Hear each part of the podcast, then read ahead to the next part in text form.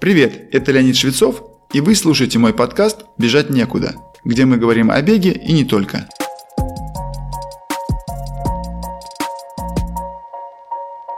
Сегодня разговор пойдет о том, как подготовиться к своему первому марафону. Марафонская дистанция или 42 км 195 метров на сегодняшний день является самой притягательной среди любителей бега. Особенно среди тех, кто чувствует свои силы, но еще ни разу ее не бежал. Однако за внешней харизматичностью и оттенком легендарности кроется и немало сложностей и даже, я бы сказал, опасностей. Я не буду приводить примеры смертельных случаев на марафонских соревнованиях, все-таки они довольно редкие, особенно если считать в процентном отношении среди небегающих. А вот просто негативных исходов, таких как глубокий упадок сил, в том числе с потерей контроля движений и сознания, травм, требующих долгой реабилитации, и просто перегрузка организма, этому примеров можно найти в каждом марафоне. По моему скромному мнению, можно выделить две главных причины. Недостаточная подготовка и переоценка сил бегуна им самим или его тренером. По сути, за этими причинами кроется несколько вариантов развития событий, но чтобы их не перечислять, лучше немного расскажу, как стоит подойти к подготовке к марафону, чтобы соблюсти как минимум два критерия. Это получить удовольствие и сохранить здоровье и желание продолжать бегать. Заметьте, я говорю именно желание бегать, а не продолжать бегать марафоны. Это важно, Потому что лично я вообще не считаю, что бегать или даже пробежать марафон хотя бы раз надо абсолютно каждому бегуну. Если вы удивлены услышать такое от меня, то это медицинский факт, и этому есть объяснение. У меня для этого есть такой пример. Был у меня ученик, молодой мужчина 30 лет, интеллигентный, умный, с типичной сидячей офисной работой. Он тоже очень хотел подготовиться и пробежать марафон. И мы наметили один через 10 месяцев. По ходу подготовки он пробежал два полумарафона, и они дались ему достаточно успешно. Не помню, не очень быстро, но что-то в районе час 45, час 50. Сам марафон получился за 4 часа с несколькими минутами. Но вот последние километры на нем дались ему очень тяжело. В конце рассказа об этом испытании он как бы осторожно спросил, «Как думаете, может мне не стоит больше бегать марафоны? Очень тяжело далось». И знаете, я был очень рад этому вопросу, это вертелось у меня на языке, но он пришел к этому выводу сам, и это было прекрасно. Конечно, я одобрил такое решение, ведь половинки ему очень понравились, и он реально получал от них удовольствие. Точно так же и другие бегуны. Многим достаточно пробежать его один раз, так сказать, поставить галочку в своем беговом резюме. Это еще хорошо, что мы не в ЮАР живем. Там беговым фетишем является Комрадс, и это почти 90 километров. Это реально мотивирует даже медленных бегунов решиться на такой забег. Но вернемся к марафону. Самый частый вопрос, который задают бегуны тренеру, за сколько можно подготовиться к марафону? Ну что сказать, э, это все равно, что спросить, а сколько будет стоить построить частный дом? Сами понимаете, смотря какой. Тоже можно сказать и про подготовку к первому марафону. Каждый человек уникален. Он со своим уровнем здоровья, соотношением роста и массы тела и другими показателями. Поэтому и подготовка, ее продолжительность будут варьироваться. Это все очевидно. У нас в школе бега есть программа подготовки к марафону, рассчитанная на полгода. Но подходит она далеко не каждому. И наиболее простой способ выяснить это – так называемое первичное тестирование. Мы предлагаем пройти его самостоятельно в лаборатории спортивного тестирования, а если таковой нет в городе, то сделать тест Руфье. Несмотря на то, что он довольно старый, э, по-моему, ему более 50 лет, он хорош тем, что учитывает как минимум три параметра работы сердца. Первое – это работа в покое, она показывает экономичность работы сердца. Второе – это реакция на нагрузку, то есть способность ее переносить. И третье – это восстановление после нагрузки.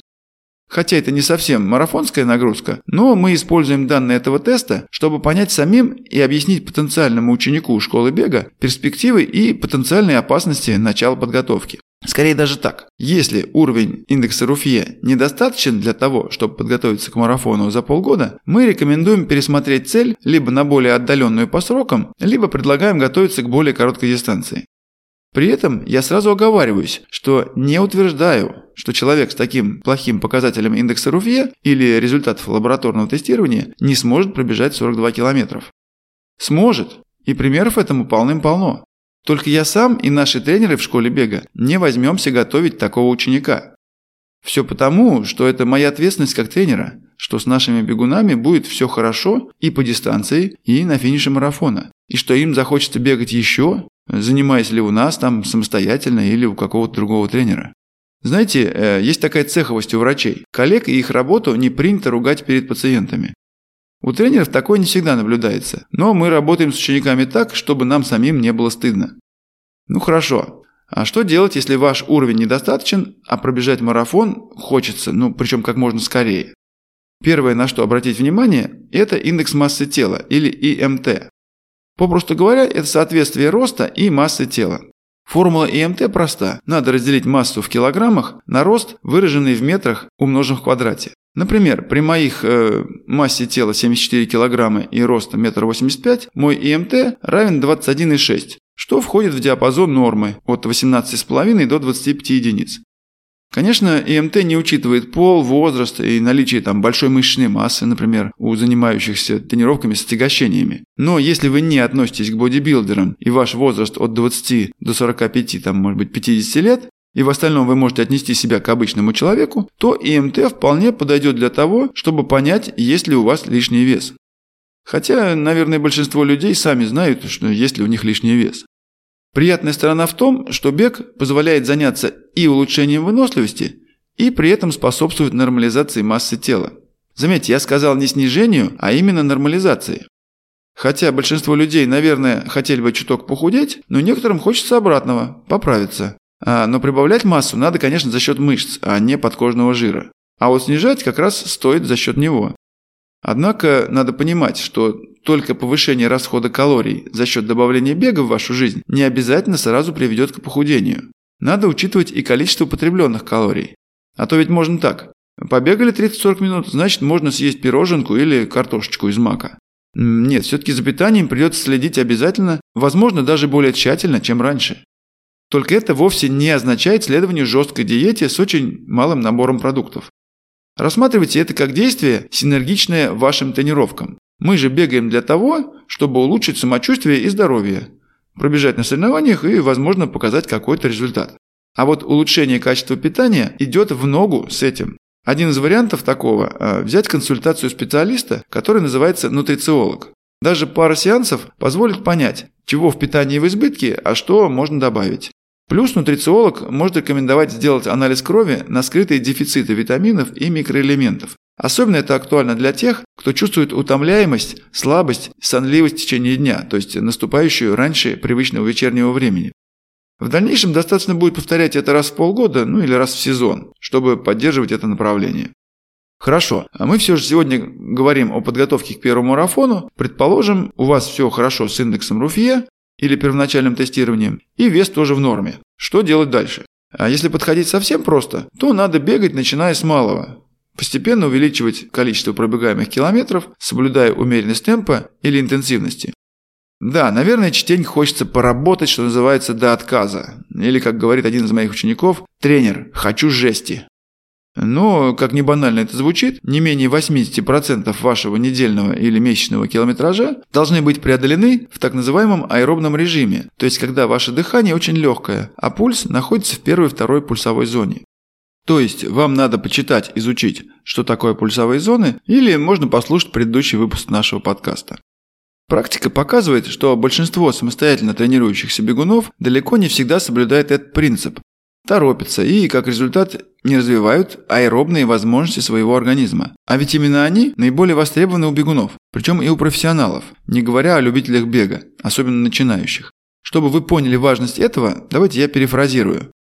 Бегая медленно, мы развиваем сердце и сосуды микроциркуляции. Бегая быстро, мы нагружаем эти же структуры. Какой первый вывод из этого? Наверное, вы догадались. Надо сначала что-то развить, а потом это нагружать. Например, если у вас слабые мышцы рук и корсеты тела, то если вы покидаете снег в течение часа, то скорее всего сляжете с болями в спине и всех поработавших мышцах. Но в отличие от мышц тела, перегрузку сердечной мышцы вы почувствуете далеко не сразу. И это, сами понимаете, очень неприятно. Поэтому первое, что я рекомендую сделать, это обзавестись качественным пульсометром, то есть спортивными часами с этой функцией. К сожалению, недорогие фитнес-трекеры имеют существенную погрешность в считывании показаний пульса на высоких уровнях, то есть как раз там, где нам нужно. Поэтому лучше сразу рассчитывать на бюджет такой покупки не менее 10-12 тысяч рублей. Рассматривайте это как инвестицию в свое здоровье. Более точными являются часы с нагрудным датчиком пульса. Это менее удобно, но показания более точны. Кстати, они стоят чуть дешевле тех, что имеют оптический датчик. Ради справедливости отмечу, что более дорогие модели часов Garmin и Polar достаточно точны и в считывании оптического датчика. Как я уже упоминал, более-менее адекватный срок подготовки к первому марафону – это полгода. Да, можно сделать это и за 3-4 месяца, но я сторонник фундаментальной подготовки, которая и включает работу над так называемой пребазой. Поясню, что это такое.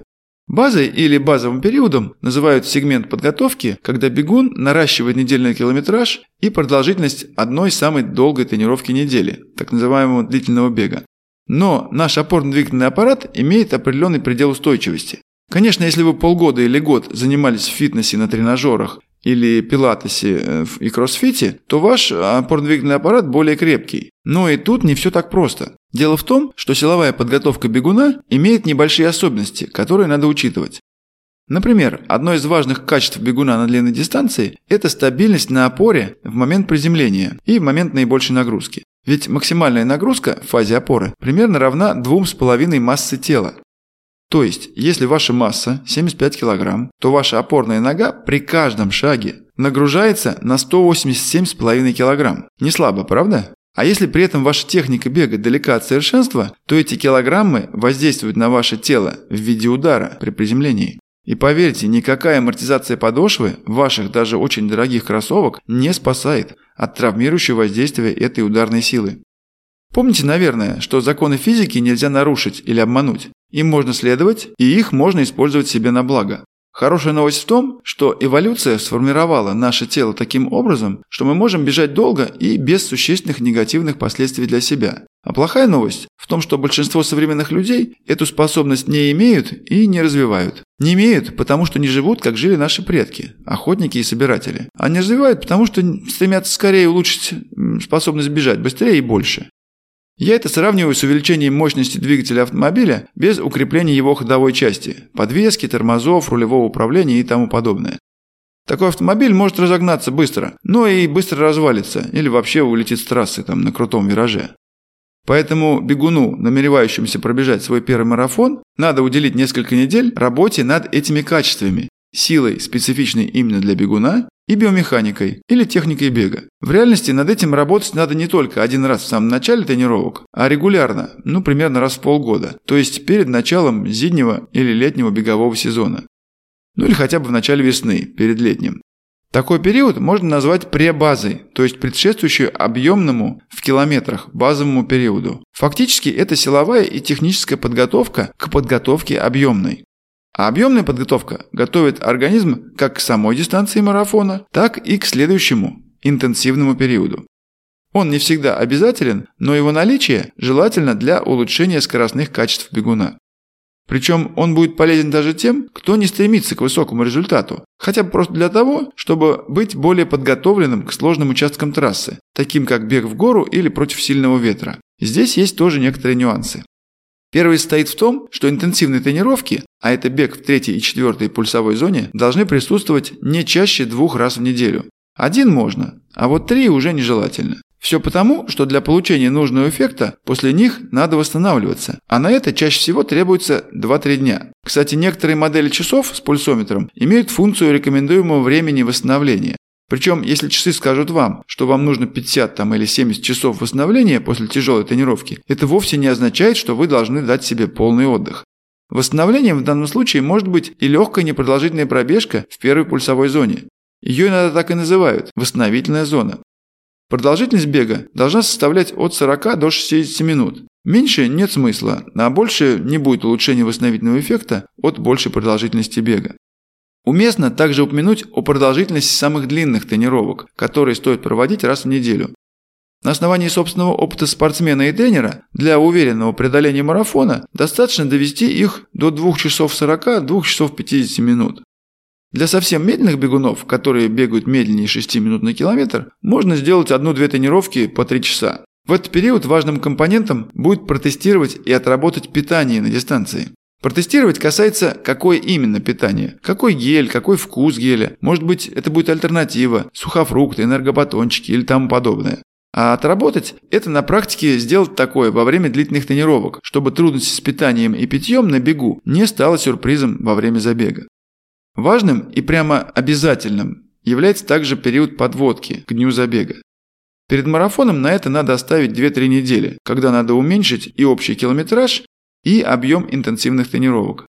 Это необходимо, чтобы организм вошел в состояние свежести, легкости или, как называется, суперкомпенсации. Давайте подведем итог.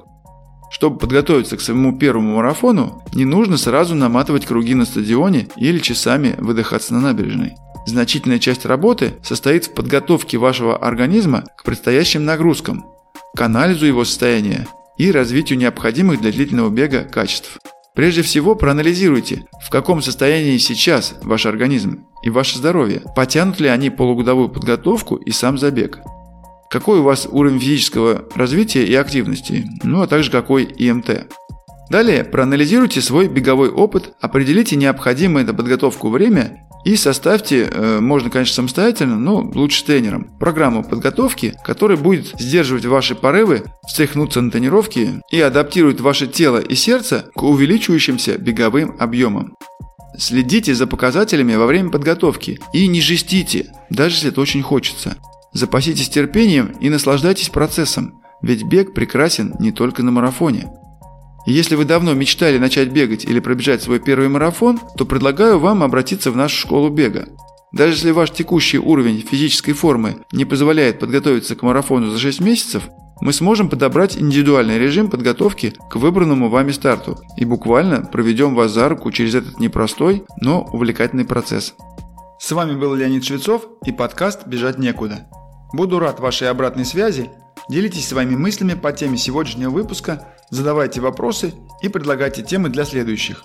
Вы можете написать на почту, указанную в описании, либо найти меня в Инстаграм.